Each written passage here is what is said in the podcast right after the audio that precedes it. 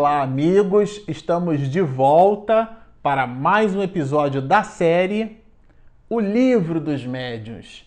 Este, o episódio de número 70.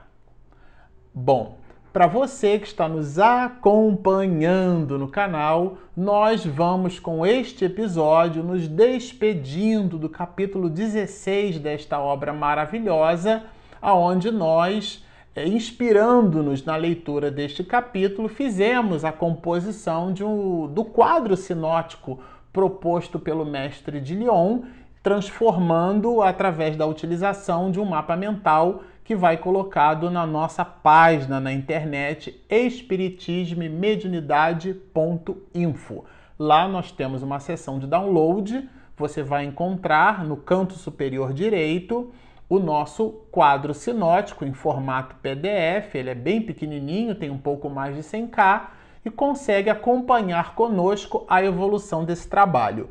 No episódio passado, nós nos despedimos em cima das qualidades físicas dos médios, mas agora Allan Kardec vai apresentar uma outra qualidade no desdobramento dos gêneros das manifestações medianímicas, que é a qualidade moral. São, é um gênero, esse, esse gênero que tem dois grandes afluentes e um deles também tem os seus desdobramentos, a gente já vai ver isso aqui, mas trata-se aqui das qualidades, é um gênero em cima da qualidade moral dos médios. Bom, são dois os gêneros. Allan Kardec vai apresentar dois grandes grupos. O primeiro de médios imperfeitos. Essa palavra encontra-se no livro dos médios, no capítulo 16. É exatamente assim que ele coloca. E depois os médios bons. Bom, que categorização para médios imperfeitos o mestre de Lyon vai nos apresentar? Ele nos dá 13 categorizações para médiuns imperfeitos. Primeiro, ele vai chamar os médiuns obsidiados. Aliás, esse é objeto da observação de Allan Kardec quando trata a obsessão no capítulo 23. Ele vai dizer que um dos escolhos para a, a mediunidade é a obsessão quando apresenta em cima das suas três grandes vertentes, e nós vamos estudar isso aqui no capítulo 23. Como nós estamos no 16, a gente vai antecipar que são as obsessões simples, a fascinação e a subjugação. Mas por uma coisa ou por outra, sem entrar nesse detalhe ainda, os médios obsidiados são aqueles classificados como médios imperfeitos pela imperfeição da manifestação medianímica, já que estão sob a égide de espíritos maus, de espíritos perversos, espíritos embusteiros. E ele, inclusive, vai na definição dizer assim: não podem se livrar de espíritos enganadores, mas não se deixa iludir. Isso é bem interessante, porque o médium tem consciência de estar ao lado daquelas entidades. Considerando a fascinação como um desdobramento dos processos de obsessão, mas trabalhando o assunto no nível da exclusividade, Allan Kardec vai dizer que faz parte dos médios, do grupo de médios imperfeitos, os médios fascinados, os que são iludidos por espíritos enganadores. Essa ilusão pode se manifestar, por exemplo, através de um, um espírito pseudo-sábio, um espírito que se aproxima e quer que o médium registre, que aporte a assinatura como sendo de uma entidade veneranda ou como sendo de alguém muito conhecido na sociedade. Isso acontece uma, duas, três, cinco, dez, quinze, vinte vezes e sempre pelo mesmo médium. Há que se ter bastante cuidado nesse sentido. Todo o livro dos médios, sobretudo na segunda parte do livro dos médios, vai nos informar que o mais importante é o conteúdo da mensagem e não propriamente o nome. E Allan Kardec muito fortemente trabalha isso conosco quando vai estudar a identidade dos espíritos. Então a fascinação é realmente algo muito grave. Agora, assim como a fascinação é uma faceta dos médios imperfeitos, dentro do viés da obsessão, do médium obsedado, ele vai apresentar os médios subjugados, isto é, estão sob o jugo sob a égide desses espíritos maus e classifica-os assim: sofrem dominação moral e física dos espíritos. Isso é muito interessante. Quando nós formos estudar o capítulo 23, a gente vai perceber que algumas dores físicas que alguns, muitos de nós é, possamos vir a, a possuir, essas sintomatologias podem ter a sua psicogênese nesses processos de obsessão no mais altíssimo grau. O espírito já está sob a égide. Kardec não usou muito essa palavra possessão, muito embora depois, nas outras traduções, esse nome do francês clássico para a língua portuguesa até exista, e na revista espírita, ele, Kardec mesmo, se utiliza da palavra possessão como sendo um adjetivo muito próximo desta palavra subjugação. Mas na exemplificação clássica desta faceta é, de obsessão, a subjugação é esse domínio, essa tenacidade. E ela tem também dois grandes braços: a fascinação, a subjugação que leva a, uma exacerbação de ordem é, moral. Às vezes a pessoa diz coisas sem, sem a vontade efetivamente de dizer, quando viu já falou, ou então tem atitudes físicas e chegam até a ter dores físicas. Allan Kardec dá o exemplo de um rapaz obsedado nesse estágio que então o espírito, desdobrando a visão espiritualmente, possuía em relação a ele como se fosse charrete. E passava uma donzela, uma moça, o espírito puxava assim, o rapaz se dobrava.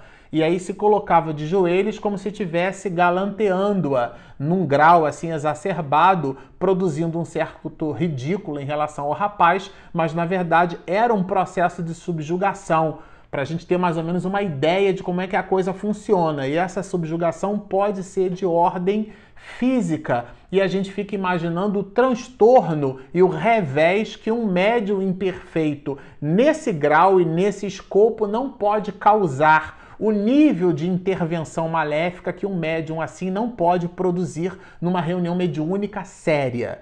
Depois, Allan Kardec vai trazer-nos os médiums levianos a leviandade é simplesmente a ausência de seriedade. Aqui, muita atenção, porque a ausência de seriedade pode se, tra se traduzir na falta de pontualidade nas reuniões mediúnicas, ela pode se traduzir na falta de assiduidade, ela pode se traduzir na, na falta de acuidade da criatura para com o seu próprio pensamento, entendendo o medianeiro que ele é uma antena transceptora, alguns, muitos de nós, infelizmente, ainda nos permitimos bares, bebida alcoólica, o fumo e determinados regramentos que Manuel Flamengo de Miranda, na parte terceira da obra Nos Bastidores da Obsessão, vai dar-nos um espectro muito ampliado em cima desses vícios. Ele, inclusive, traz a glutenaria, o excesso, a compulsão pela alimentação, traz Manuel Flamengo de Miranda a maledicência tudo isso pode ser colocado, interpretado e, e, e, efetivamente abraçado no escopo dos médios levianos, porque não levam a sério o exercício da sua condição medianímica. Aqui fazendo uma espécie de, de evolução ou involução, dependendo da, da interpretação que a gente dê, Allan Kardec vai trazer os médios indiferentes, os que não tiram nenhum proveito de suas faculdades. Eu super recomendo que você leia o item 28 do, da parte primeira, tá? No capítulo terceiro da primeira parte do livro dos médios, dessa obra. Nós já estudamos esse material. Allan Kardec, ele divide o item 28 em quatro grandes partes. E ali ele vai categorizando os, aqueles de nós que nos movimentamos pelo estudo sério do Espiritismo, vale super a pena a leitura, porque trabalha o conceito da indiferença, que é a capacidade ou a incapacidade da gente lidar com determinadas questões. Para ficar fácil, e a gente vai exemplificar, imaginemos que você está passando pela rua e você olha um mendigo na sarjeta. A indiferença seria essa incapacidade. Porque o ódio, no entendimento, pelo aprendizado que Joana de Ângeles vai nos fornecer, o ódio é o amor que adoeceu. Agora, a indiferença é essa incapacidade de entender em estabelecer esse movimento indulgente em relação às dificuldades humanas e essa indiferença em relação à mediunidade. A pessoa simplesmente não tira nenhum proveito. O espírito fala pela sua boca, escreve pela sua mão, conta de suas dores e o médium acha que aquelas lições bonitas são para terceiros. Ele não consegue efetivamente aprender e depreender o conteúdo dessas mensagens. Kardec classifica aqueles de nós com este tipo de comportamento como sendo médios indiferentes, na categorização de médios imperfeitos. Mas continua o mestre de Lyon, fala dos médios presunçosos.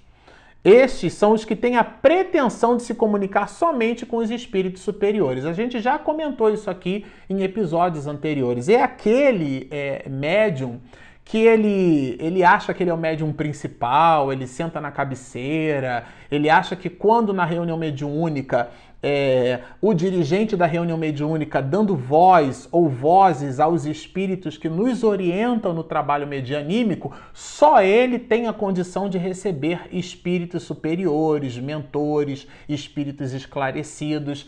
E toda a equipe de médios fica aguardando que a mensagem se dará tão somente, única e exclusivamente por aquele tipo de médium. Bom, Aqui vai bem categorizado por Allan Kardec, esses são médios presunçosos e fazem parte do grupo de médios imperfeitos. Na sequência, ele vai estabelecer os médiums orgulhosos, Lembrando que o orgulho, a vaidade são defeitos humanos que devem ser por nós combatidos e logo essa categorização vai encaixada na ordem de médios imperfeitos, os que se envaidecem das comunicações que são portadores. O médium tem dificuldade de entender que por mais bela seja a mensagem, ele foi só um carteiro. A mensagem não foi através dele, ele foi, a mensagem foi transmitida através dele, mas não lhe pertence. Isso é bem interessante para nosso, para nossa reflexão. É um conjunto enorme de reflexões que a gente deve efetivamente produzir com essas anotações dos, do mestre de Lyon. Agora aqui ele vai trazer os médios suscetíveis. Aqui ele está falando simplesmente do milindre é aquele médium que qualquer coisa que você diga para ele, ele vai se melindrar. São os médios suscetíveis, são as pessoas à flor da pele.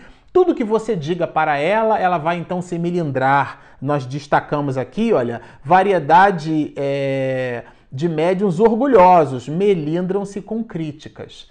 Qualquer informação que você traga para aquele médium, acho que você não se sentiu muito bem hoje, ou a gente percebeu que você teve uma certa dificuldade para comunicar com os espíritos e permear por seu intermédio as informações destes. A pessoa já vai se aborrecer com você. Esses são médios imperfeitos colocados por Allan Kardec, vão discutir com Kardec, gente, colocados como médios suscetíveis. A gente no movimento espírita, ou de Erno, no movimento espírita dos dias de hoje, chama de médios é, milindrados ou milindráveis. Mas aqui ele vai também, muito seriamente, apresentar os médios mercenários. São os que exploram as suas faculdades. Aqui, muita atenção.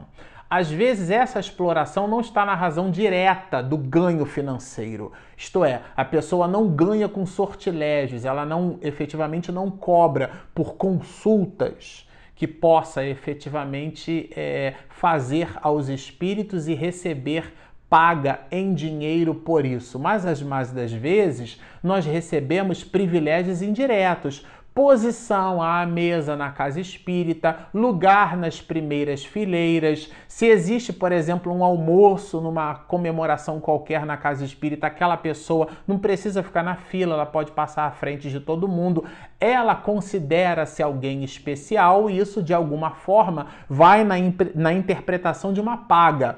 Ela estabelece um escambo, uma troca, um comércio e pode ser simplesmente classificada como um médium mercenário, extrapolando o assunto de maneira evidente àqueles outros que efetivamente estabelecem comércio com a faculdade medianímica, comércio nas, na troca com possibilidades financeiras, com dinheiro e às vezes coisificando essas mesmas relações, recebendo objetos, o médium entrega uma informação muito importante, muito querida, e a pessoa quer entregar, quer dar um presente. Nas histórias de Ramiro Gama, era muito comum a gente é, perceber Chico Xavier recebendo coisas das pessoas, e ele simplesmente as recebia e passava adiante, porque entendia Chico Xavier a expressão máxima de Jesus: dai de graça o que de graça recebeste. Mas aqui Allan Kardec vai falar dos médios além dos mercenários, os ambiciosos,